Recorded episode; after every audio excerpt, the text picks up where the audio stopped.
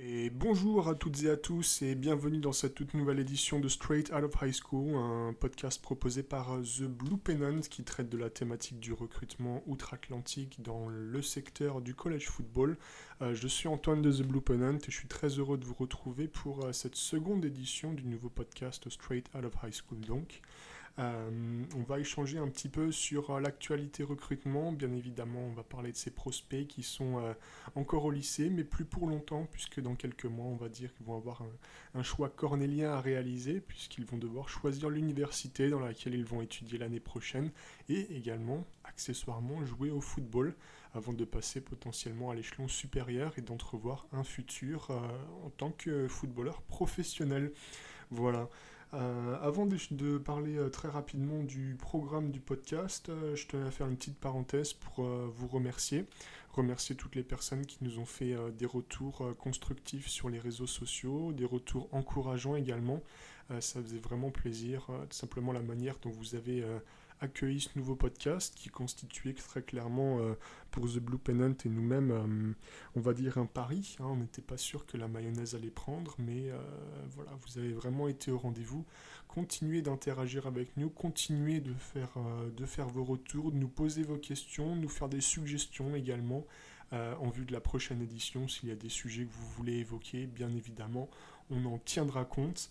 Euh, donc ça, c'était pour la parenthèse. Vraiment, merci beaucoup hein, de, cet engouement. Continuez comme ça, nous, ça nous fait plaisir. Euh, l'idée, c'est vraiment de vous proposer le contenu le plus quali possible, le plus pertinent et qui matche aussi avec vos attentes. Donc on a besoin de connaître un petit peu vos attentes et, c'est ce que vous, ce que vous voulez savoir. C'est très, c'est très important pour nous aussi. Voilà. Euh, au niveau du programme, bah un programme relativement chargé. Hein. On va passer une petite demi-heure ensemble, ça va être euh, fort sympathique. On va faire un tour d'horizon de l'actualité. On va notamment euh, parler des cas d'Alabama et de Miami qui réalisent des étés vraiment canons avec des recrutements hein, de, haut niveau à l'appel. Et au-delà de ça, j'évoquerai évidemment dans, dans, cette actu quelques, quelques commits, on va dire quelques commits coup de cœur qui sont un petit peu passés sous le radar parce qu'ils impliquent des équipes, on va dire, de, seconde zone, des prospects euh, pas nécessairement 5 étoiles, qui également euh, sont, sont, pas nécessairement des blue chips, mais qui pour autant constituent des, des coups et des, des, matchs intéressants avec, euh, avec leurs équipes. Donc ça, ça sera pour la première partie. On va également conjoncture oblige, parler malheureusement de la pandémie. Euh, de la pandémie et de l'impact de cette pandémie sur euh, le high school football, sur la saison 2020, et bien évidemment, euh, au-delà de ça, sur l'impact de la pandémie, de l'impact de la pandémie sur le recrutement de la prochaine classe de prospects universitaires puisque cette pandémie va décaler d'une certaine manière un petit peu, va, chambouler, on va dire, le calendrier 2020-2021, va chambouler la, fin d'année 2020, c'est sûr, et euh, va avoir une incidence sur le calendrier de recrutement, euh, ça c'est évident. Voilà, donc on traitera un petit peu de ce sujet. Euh, l'idée c'est de vous donner un, petit bagage, un minimum de clés hein, pour comprendre ce qui va se passer prochainement sur le sujet.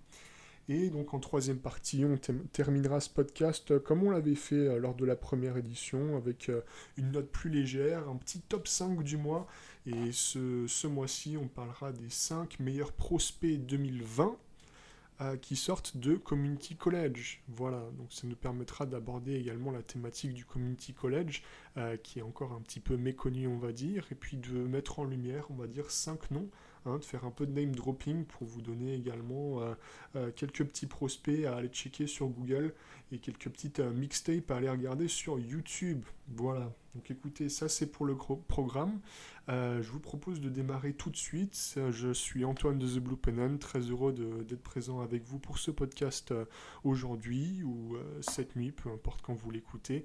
Straight Out of High School, ça démarre juste après l'intro et ça.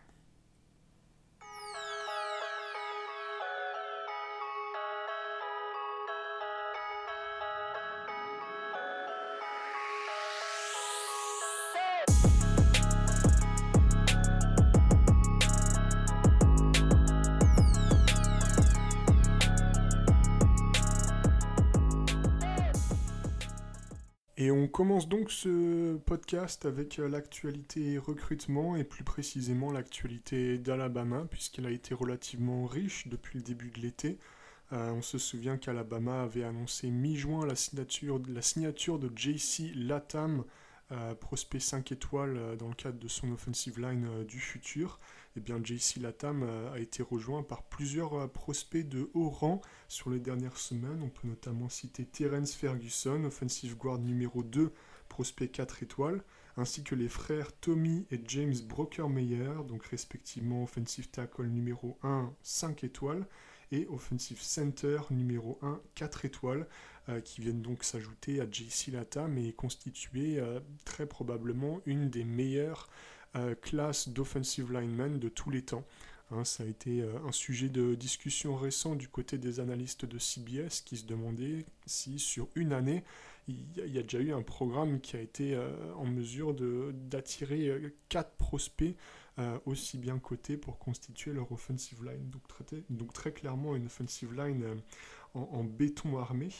Euh, d'autant que cette offensive line est, complétée par, euh, sera complétée, euh, enfin cet, effectif d'Alabama pour le futur sera complété de l'autre côté du ballon par deux défenseurs, comme on l'avait annoncé lors du premier podcast. Damon Payne, defensive tackle numéro 1, 5 étoiles, s'est engagé avec les Crimson Tide et plus récemment on a eu l'arrivée également de Kendrick Blackshire, linebacker intérieur numéro 7, prospect 4 étoiles, euh, qui euh, vient s'ajouter aussi euh, au second rideau défensif des Crimson Tide.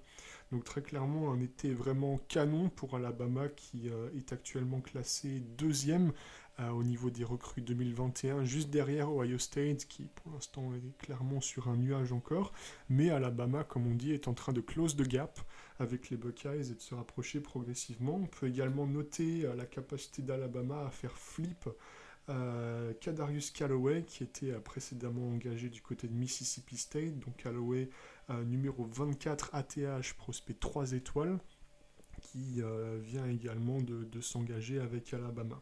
Voilà. Donc grosso modo, ce qu'il faut retenir de ces news, hein, c'est très clairement la capacité d'Alabama à attirer des prospects de haut niveau, mais au-delà de ça, des prospects de haut niveau dans, on va dire, des, des bastions qui sont traditionnels, qui ne sont traditionnellement pas acquis pour Alabama. C'est-à-dire que euh, les frères Broker-Meyer sont quand même des, Texans purs et durs. Ils ont grandi au Texas. Ils ont un papa qui était euh, euh, étudiant du côté de l'Université de Texas. Ils ont également un grand frère qui l'est aussi. Mais pour autant, c'est Alabama qui a réussi à avoir le dernier mot et donc, on va dire, prendre, a réussi à prendre de vitesse les, Longhorns. Donc ça, c'est vraiment très intéressant à observer. Et puis pareil pour Damon Payne. Hein qui euh, est originaire du Michigan, qui euh, suit ses études euh, secondaires là-bas, qui est pas mal recruté, notamment, qui était pas mal recruté par des équipes telles que Michigan ou Ohio State, mais pareil, il, va, il, va, finalement faire quelques milliers de kilomètres pour descendre au sud avec un climat plus clément et très clairement, on va dire, une équipe de très haut niveau pour l'accueillir. Voilà, donc malgré, on va dire, une décennie euh, d'hégémonie, Alabama, euh, on sent clairement qu'Alabama est en train de passer un cap en termes de recrutement et donc euh, est en mesure de, développer, de diffuser son influence au-delà de l'État d'Alabama et ce de manière durable. Donc vraiment affaire à suivre. Voilà. la seconde équipe qu'il fallait évoquer, c'est bien évidemment Miami, hein, qui est très clairement aussi sur de, de, très bonnes bases en termes de recrutement. Ils sont top 8 au niveau de la classe 2021. Et euh, ce qu'on peut dire, c'est que l'été leur réussit aussi, puisque coup sur coup, ils ont annoncé euh, l'arrivée de deux prospects 5 étoiles. C'était d'abord euh, James Williams, ATH numéro 1, donc 5 étoiles, et également Leonard Taylor, defensive tackle numéro 3. Donc Miami qui réalise un coup double et qui se permet même sur le dossier Taylor de devancer son rival et voisin Florida qui était aussi sur le coup et qui était dans la shortlist euh, finale pour avoir, euh, pour avoir Taylor. Donc Miami profite également, c'est ça qu'il faut bien comprendre, profite également d'un terreau très, très, très fertile, on va dire, en termes de, de, prospects en Floride, puisque la Floride, chaque année, produit un nombre vraiment inquantifiable de prospects.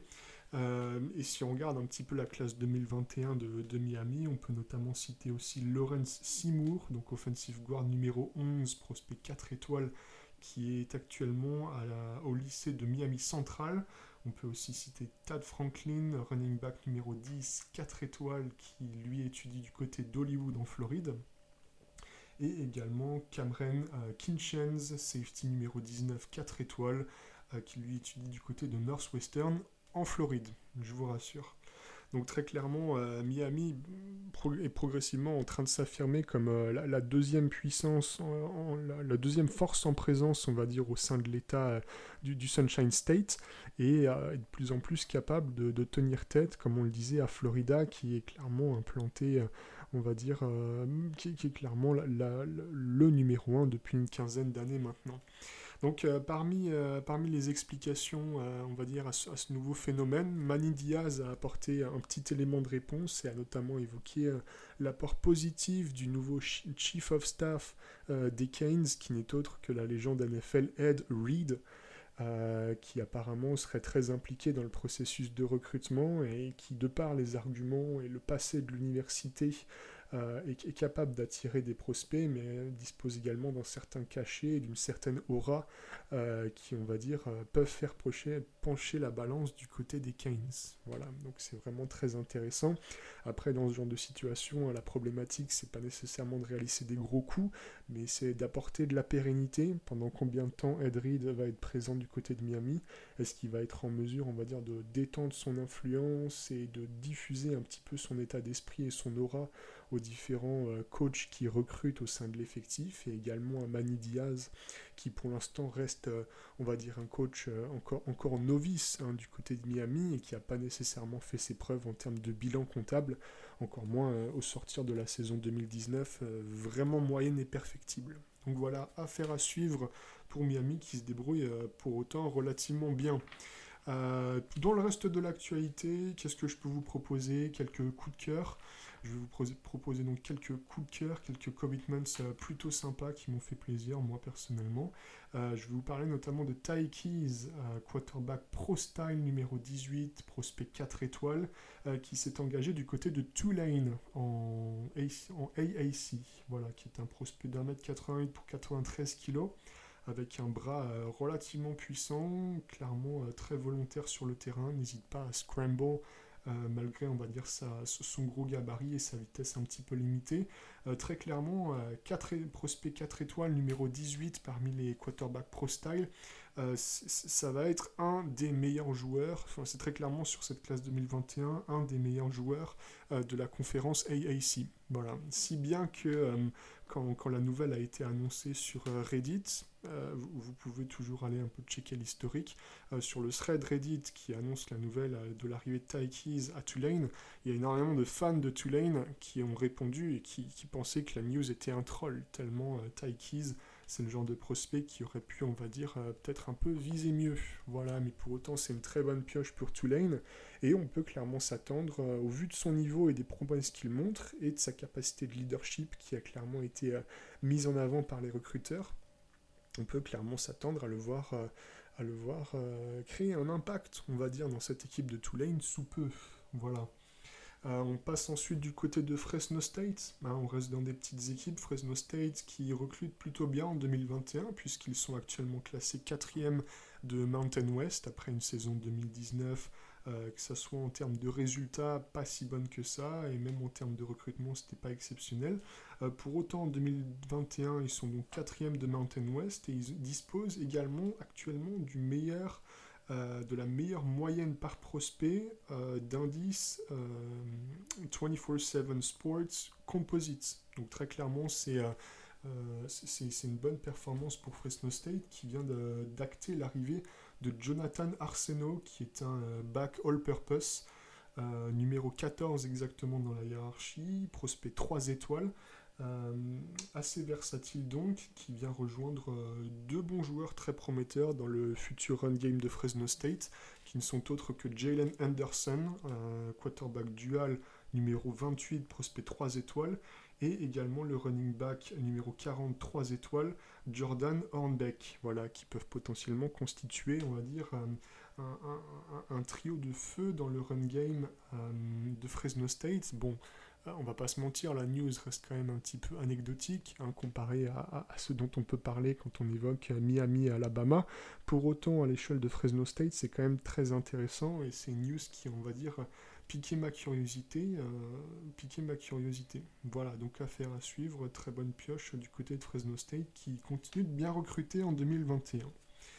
Et euh, petite news en vrac donc pour terminer également du côté d'Illinois, puisque euh, l'université d'Allinois vient d'acter l'arrivée du center 3 étoiles numéro 16 Josh Kreutz, qui est très clairement un bon pic pour une équipe qui est en constante progression depuis 3 saisons.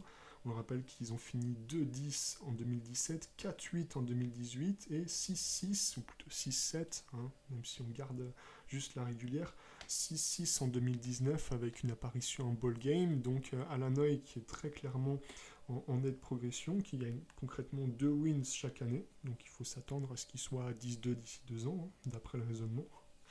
Et blague à part, euh, Josh Kreutz constitue quand même une deuxième recrue euh, sur la ligne offensive de choix en 2021, puisqu'il vient accompagner le déjà engagé Brody Vice Carver, qui est offensive guard numéro 21, prospect 3 étoiles, qui s'était déjà engagé avec Alanoy. Donc voilà, deux joueurs pour une équipe en devenir euh, qui est en quête de stabilité et qui euh, profitera très clairement d'une bonne offensive line. Voilà.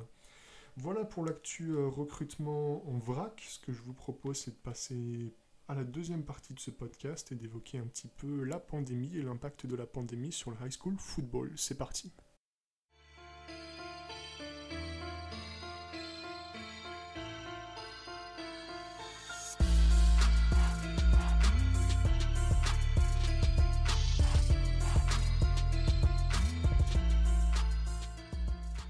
Et donc, euh, actualité oblige, on va bien évidemment parler un petit peu de la pandémie et de l'impact de la pandémie euh, sur le high school football, euh, puisqu'il y a quand même un petit peu de, quoi dire, et c'est quand même une thématique qui est pas mal évoquée de, l'autre côté de l'Atlantique. pour vous donner un petit état des lieux de la manière dont ça se passe, ce qu'il faut savoir, c'est qu'à l'échelle du lycée, aux États-Unis, il n'y a, pas de, a pas de conférence, il n'y a pas non plus d'organe fédéral.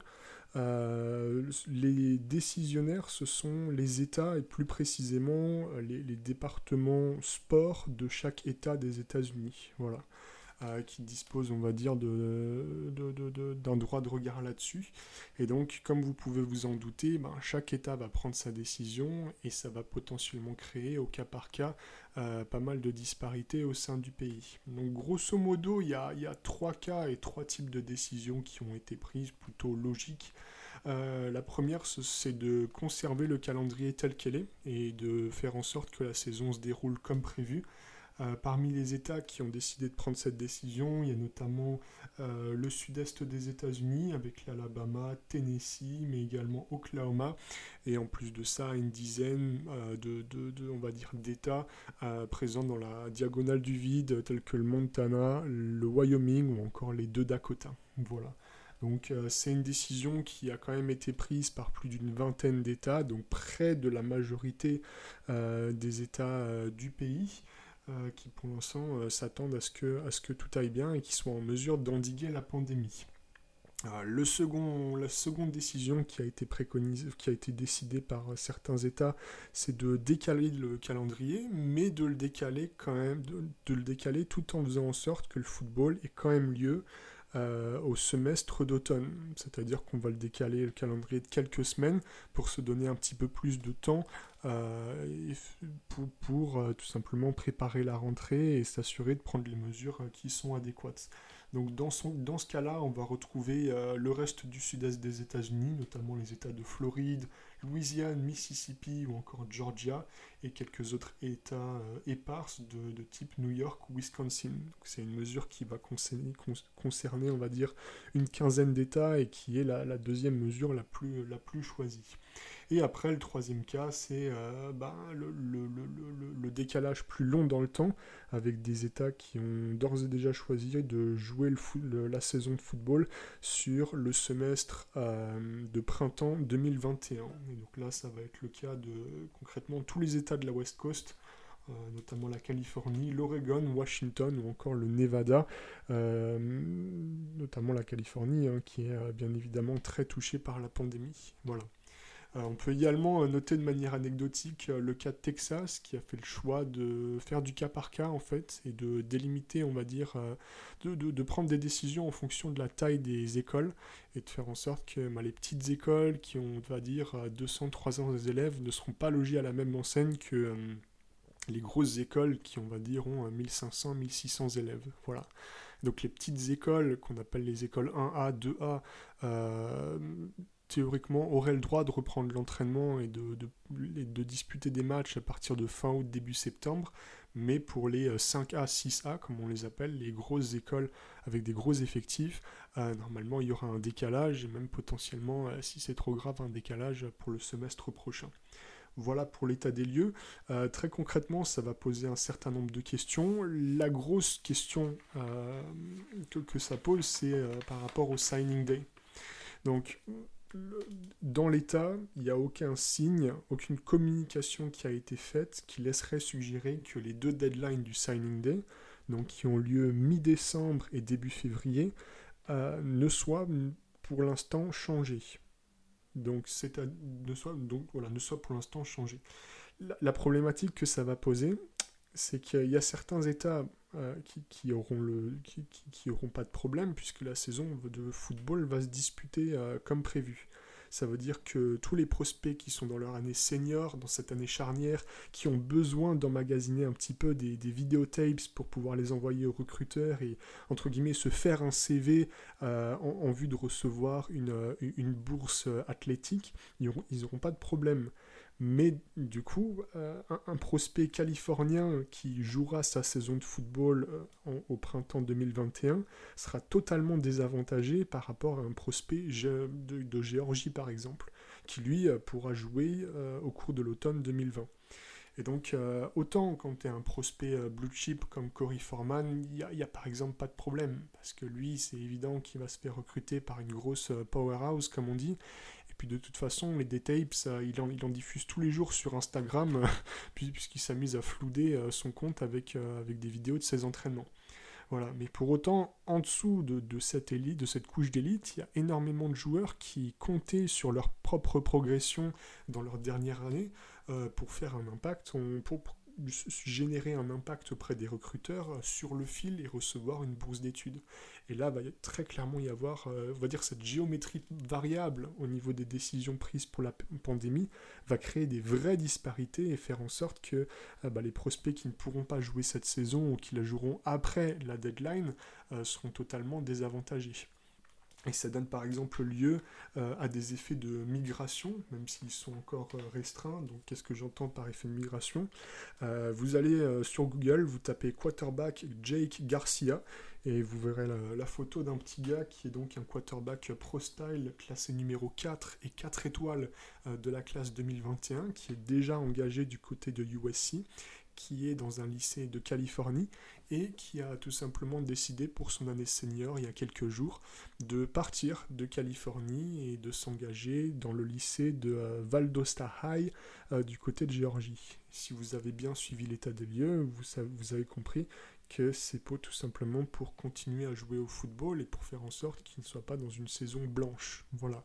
Et en plus de ça, euh, faire pourquoi pas grimper sa cote si tant est qu'il y ait euh, éventuellement du changement euh, d'ici le, signing day. Voilà, donc c'est un petit peu le, le, genre d'impact qu'il va y avoir. Ça va aussi impacter un petit peu le, statut de grey shirt. Donc je pense que vous êtes familier avec la notion de red shirt. ce qu'on entend par grey shirt, en fait, ça va être un senior euh, qui, est encore au lycée, donc qui dans sa dernière année de senior, euh, qui va euh, arriver de manière anticipée sur le campus universitaire. Je m'explique. En fait, au lieu de passer l'équivalent du baccalauréat, donc les, différents tests qu'il peut y avoir en fin de, fin de lycée, notamment le SAT, qui est indispensable pour aller à la fac, au lieu de passer ces épreuves sur bah, la fin de l'année scolaire, c'est-à-dire en mai-juin, les, athlètes, les prospects ont la possibilité d'anticiper le passage du test et de réaliser ce test en décembre de leur année senior.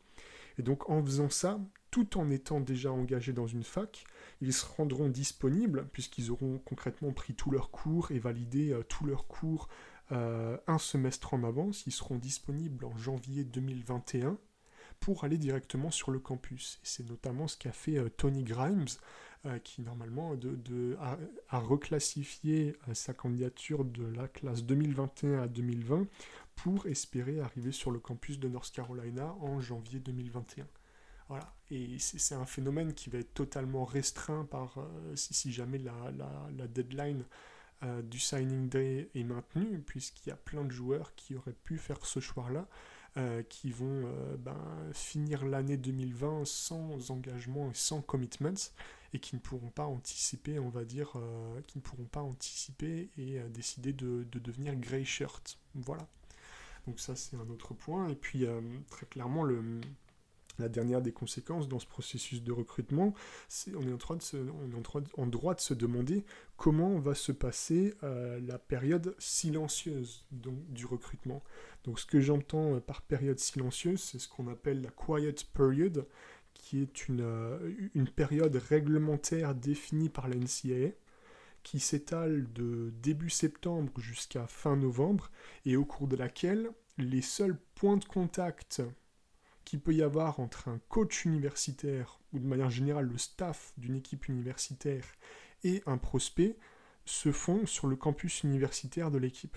C'est-à-dire qu'au cours de cette période-là, qui est donc très claire, qui coïncide donc clairement avec euh, le, on va dire la, saison traditionnelle de, high school football, on peut pas, un, programme universitaire ne peut pas envoyer de recruteurs euh, aller voir des matchs euh, dans, un établissement euh, d'enseignement euh, secondaire, dans un lycée, dans un high school, dans lequel il souhaiterait recruter un prospect. Il ne pas y avoir de point de contact.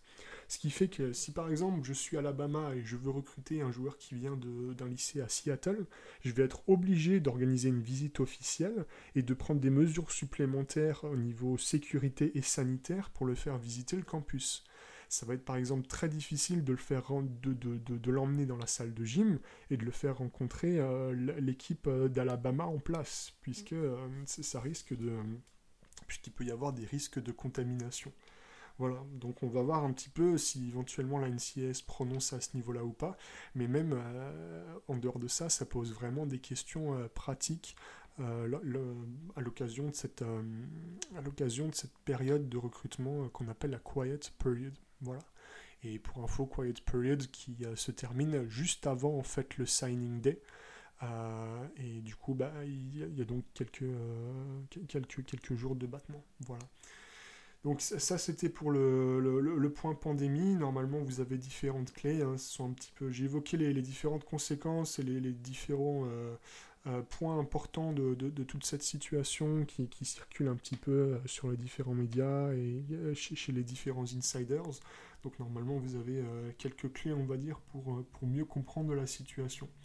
Voilà pour la pandémie, ce que je vous propose c'est de de finir l'émission en beauté avec un petit top 5, le top 5 des joueurs Juco à suivre en 2021, c'est parti.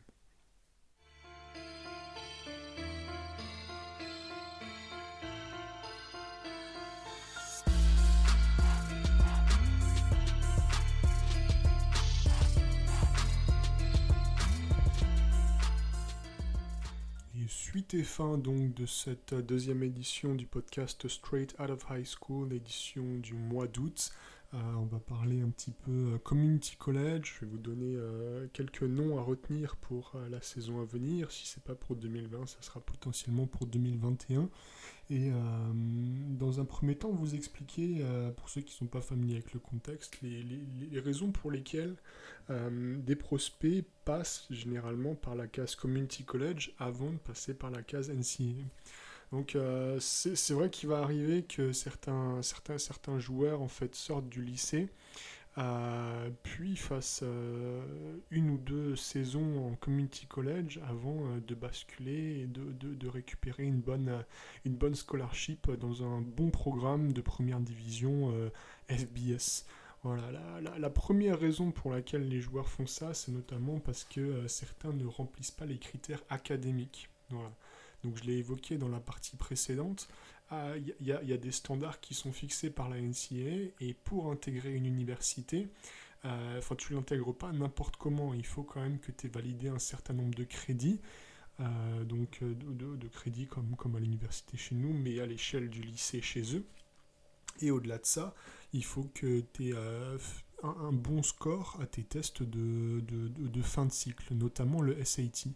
Et donc des fois, il va arriver que pour diverses raisons, hein, on est des joueurs qui ne soient pas, euh, qui soient pas arrivés à maturité, qui n'aient pas de, bonnes notes, hein, pour ainsi dire, et euh, qui, en fait, euh, pour autant reçoivent des scholarships et sont, sont plutôt bien recrutés hein, généralement, mais tout simplement ne peuvent pas aller sur le campus, n'ont pas le droit d'aller étudier parce qu'ils n'ont pas les, des notes suffisantes. Donc l'alternative qui s'offre le plus, le, plus souvent à ces joueurs-là, c'est d'aller en community college, on va dire a, un plancher de recrutement plus bas qu'une université normale.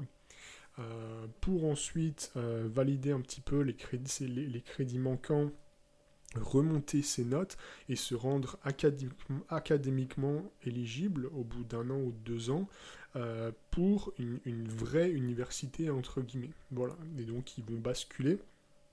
Ils vont faire la bascule euh, et se faire recruter euh, comme un prospect en fait qui sort directement de, qui sort directement de lycée. Voilà. Si jamais vous êtes curieux, je vous donne quelques noms de, gros community college que vous pouvez aller voir qui ont tendance à chaque année, on va dire, envoyer euh, facile, facile 4-5 euh, joueurs, on va dire minimum, dans des équipes de NCA. La plus connue, ça va être Mississippi Gulf Coast. Euh, si vous regardez chaque année, là, en 2021, dans, le top 15, il devait y avoir 4 ou 5 prospects qui sortaient de Mississippi Gulf Coast. Voilà. Il y a également Independence Community College, euh, que vous connaissez peut-être pour, euh, pour avoir été le sujet de la saison 4 euh, du, de la série télé qui est passée sur Netflix, qui s'appelait The, Last The Last Chance You. Qui donc suivait l'équipe dans, dans, ses aventures. Il y a notamment deux prospects de la liste qu'on va évoquer qui, qui, sont apparus dans cette saison 4 de, de Last Chance You. Il y a également Hutchinson et Iowa Western. Voilà. Euh, pour démarrer ce top 5, ce que je vous propose, euh, bon, on va faire les choses, euh, on va pas faire de 5 à 1, on va faire de 1 à 5, hein. de toute façon ça change pas nécessairement grand chose, surtout que le numéro 5 c'est quand, même, c'est, quand même un très bon joueur, et puis il s'est fait aussi recruter par un très bon programme, donc on va dire qu'il y a quand même, a quand même un peu de suspense, voilà. Donc le premier prospect que je voulais évoquer, c'est Perian Winfrey, euh, qui est un joueur euh, defensive tackle 4 étoiles, euh, qui s'est engagé il y a quelques mois maintenant du côté d'Oklahoma. qui va arriver dans sa saison d'éligibilité junior après deux ans passés Iowa Western, donc euh, très clairement Perion Winfrey qui joue no tackle, euh, qui a été annoncé comme un potentiel remplaçant de euh, Neville Gallimore parti à la draft et qui est plutôt dans les bons papiers de Lincoln Riley puisque lui-même en interview a dit qu'il était possible de voir Winfrey titulaire pour la saison à venir. Donc voilà. Et donc Winfrey, euh, cas assez classique, hein, c'est un joueur qui avait tout simplement pas le niveau académique pour aller à la fac. Il a donc passé euh, deux ans euh, à Iowa Western pour améliorer un petit peu ses notes et jouer au football dans une équipe compétitive à l'échelle du JUCO.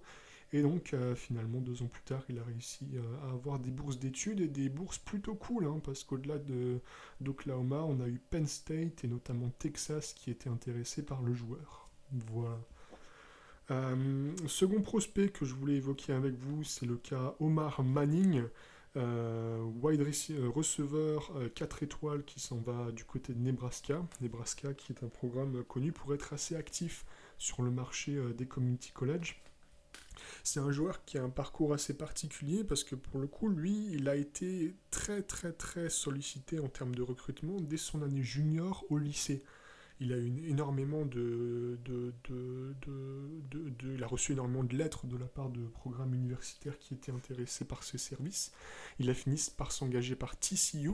Il a passé son année freshman du côté de TCU et en fait c'est en arrivant à l'université que ses notes se sont dégradées et il a tout simplement pas validé sa première année. Donc en fait, il est parti de l'université, il s'est ensuite euh, engagé euh, dans, dans, dans, un community college où il a passé deux ans. ce qu'il faut savoir, c'est qu'Omar Manning, avant ça, c'était un ancien High School All-American. Donc il avait participé au Army, au fameux match traditionnel sponsorisé par l'armée, match All-Star, hein, avec tous les, tous, les, meilleurs joueurs de lycée mais on va dire à l'issue de son expérience à TCU, bah, ça s'est finalement, finalement mal terminé. Voilà, donc deux ans en Juco qui sont plutôt, euh, bien passés pour lui. Et à la fin, il finit par recevoir de très bonnes offres euh, de scholarship, notamment Oregon et North Carolina. Et c'est finalement un Nebraska qui décide d'aller jouer. Voilà. Et puis au vu, on va dire, de, la tendance de Nebraska et du pool de talents qu'il y a là-bas, euh, on peut clairement s'attendre à voir... enfin, il est possible, hein, nuançons un petit peu, de voir de, voir Manning euh, créer un bon impact. On va dire que Manning qui reste quand même un prospect 4 étoiles et un ancien euh, blue chip, euh, recrue blue chip il y a quelques années. Donc créer un bon impact du côté de Nebraska et se mettre en valeur. Voilà. Troisième joueur n'est autre que de, notre liste n'est autre que DeAndre Butler, qui est un defensive end côté strong prospect 4 étoiles qui s'est engagé avec Auburn il y a quelques semaines. Euh, DeAndre Butler qui n'était pas nécessairement, euh, on va dire, euh, enfin qui était éligible académiquement, c'est juste qu'au sortir du lycée, c'était pas un prospect qui était très courtisé. Il avait généré de l'intérêt de la part d'équipes de, seconde division et de FCS, fini par s'engager en 2018 avec Chattanooga mais euh, ne jouera aucun match en tant que freshman. Et puis c'est à ce moment-là qu'il va décider de partir, de jouer sa saison sophomore du côté de Independence. Et donc c'est une des têtes que vous reconnaîtrez sûrement dans le documentaire euh, de Last Chance You saison 4. Euh, et à, l'issue de cette expérience, donc de cette, année, Butler a fini par s'engager du côté d'Auburn après une saison euh, remarquable puisqu'il a cumulé 11,5 sacks et 22 tackles for losses. Euh, à noter également que Auburn a ouvertement dit hein, que euh, Butler les, intéressait et qu'il pouvait potentiellement grappiller du temps de jeu très rapidement, notamment du fait des départs de Marlon Davidson et du très imposant d'Eric Brown. Voilà notre quatrième joueur du classement, c'est un ancien euh, coéquipier de DeAndre Butler euh, du côté d'Independence. Il s'agit de Jeremy Flax, euh, engagé du côté de Kentucky, prospect 4 étoiles, offensive tackle, qui n'avait pas reçu d'étoiles, d'étoiles, pardon, qui n'avait pas reçu d'offre en sortant du lycée et qui au-delà de ça n'était pas qualifié académiquement pour atterrir en université. Il a donc passé deux ans, lui, euh, du côté d'Independence. Il a notamment redshirt dans sa première année, ce qui fait qu'il lui restera quand même euh, plusieurs années d'éligibilité. Et donc euh, il a fini par se distinguer avec un titre de All-American à l'échelle du JUCO. et donc de se faire recruter par Kentucky, Kentucky qu'il a choisi plutôt que Auburn, Arizona ou encore Texas Tech qui était également sur le coup. Et puis euh, le, cinquième prospect qui est, je pense, le, plus. Euh, qui, moi, j'ai personnellement, j'ai vraiment hâte de, le voir jouer et de voir comment euh, sa, situation va évoluer, puisqu'elle est assez particulière. Il s'agit de Ronald Williams, qui est un cornerback 4 étoiles, qui lui est carrément arrivé à se faire engager par Alabama. Voilà. Donc même Alabama va, va, chercher des prospects en Juco. Voilà. Donc Ronald Williams euh, n'avait pas eu d'offre euh, à l'issue de, ses années lycée. Il a passé deux ans du côté d'Hutchinson Community College. Il était également euh, ensuite, à l'issue de sa deuxième année en JUCO, All-American en 2019. donc il est parvenu à, avoir une offre d'Alabama qu'il a choisie plutôt que Kentucky, encore eux, et Texas AM également.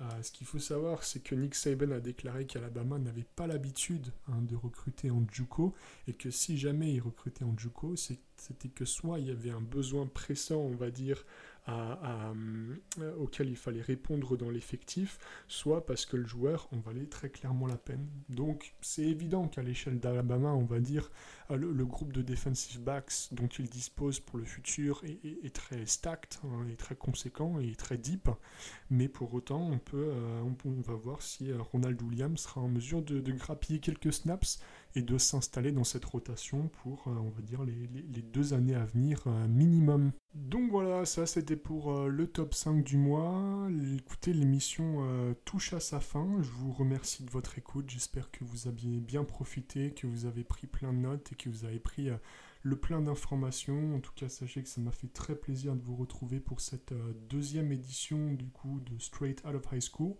Euh, normalement, on se retrouve pour une troisième, hein, euh, on va dire euh, comme, comme prévu, d'ici mi-septembre pour, pour plein de nouvelles news et plein de nouveaux sujets. Je pense qu'il y aura largement de quoi débattre, de quoi, de quoi échanger et de quoi faire des petits reporting plutôt sympas.